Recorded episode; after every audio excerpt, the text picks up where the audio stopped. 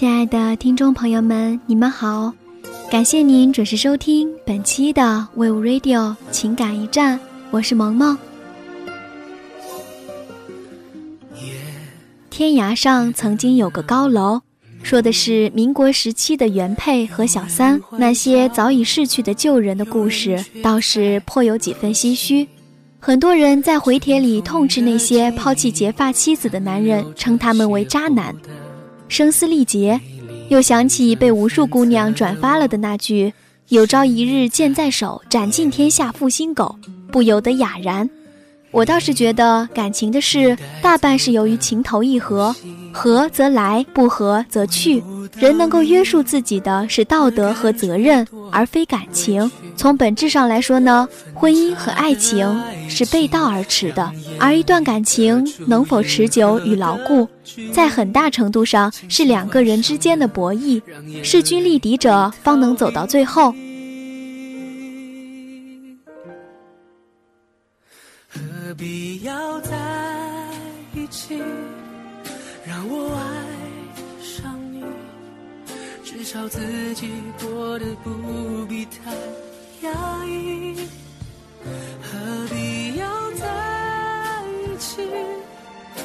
出生命里，才让这个夜显得那么空虚。何必要在一起？让我爱上你？感觉你的呼吸是那么清晰，何必要在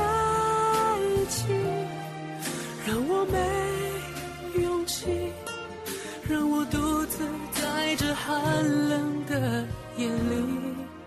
势均力敌不仅仅体现在家世背景，更体现在两个人的才学、性格、能干、兴趣和喜好上。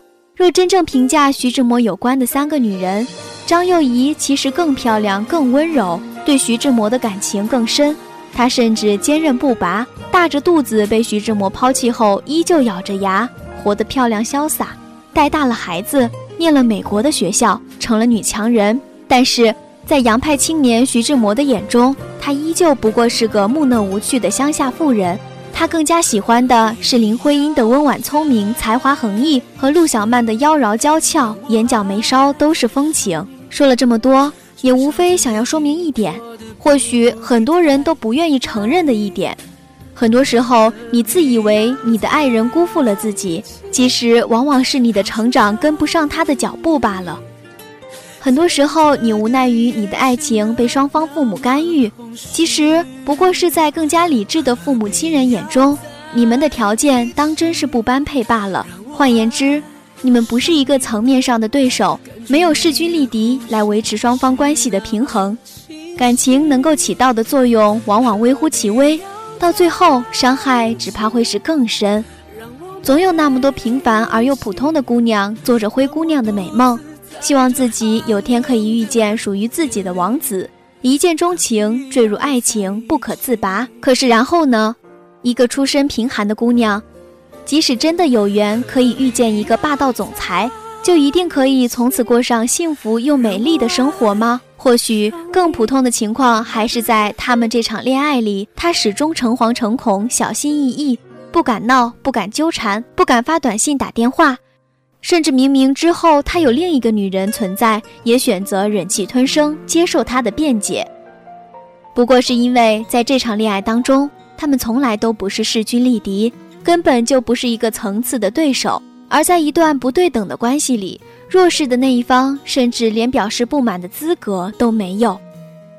张爱玲在《倾城之恋》中用一整座城市的覆没来成全了范柳原和白流苏的爱情。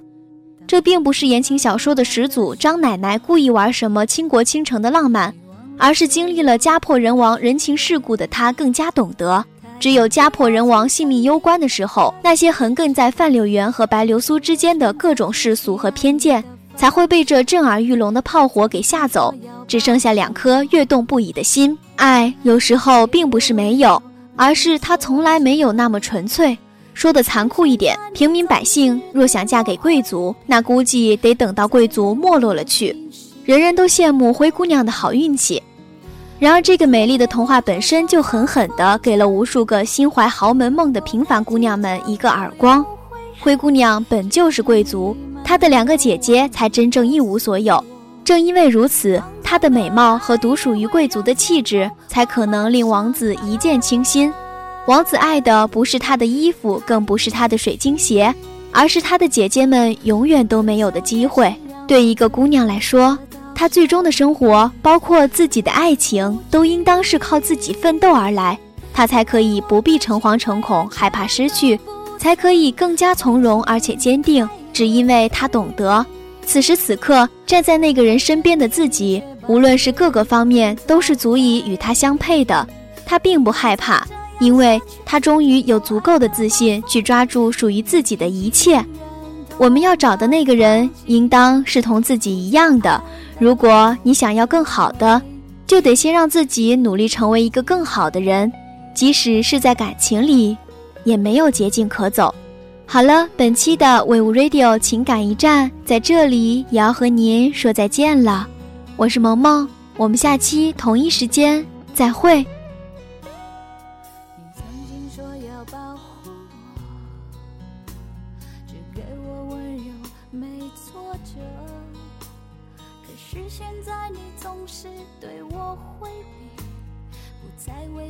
心事而着急。说恋爱就像放风筝，如果太计较就有悔恨。只是你们都忘了告诉我，放纵的爱也会让天空画满伤痕。太委屈，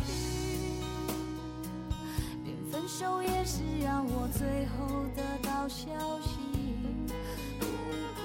哭泣，因为我对情对爱全都不曾亏欠你，太委屈。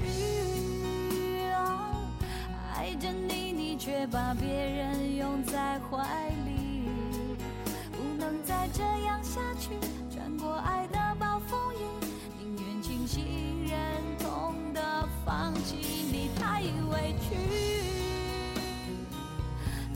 手也是让我最后得到消息，不哭泣，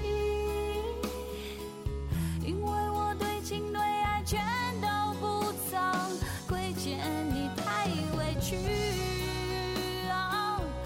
爱着你，你却把别人拥在怀里，不能再这样下去，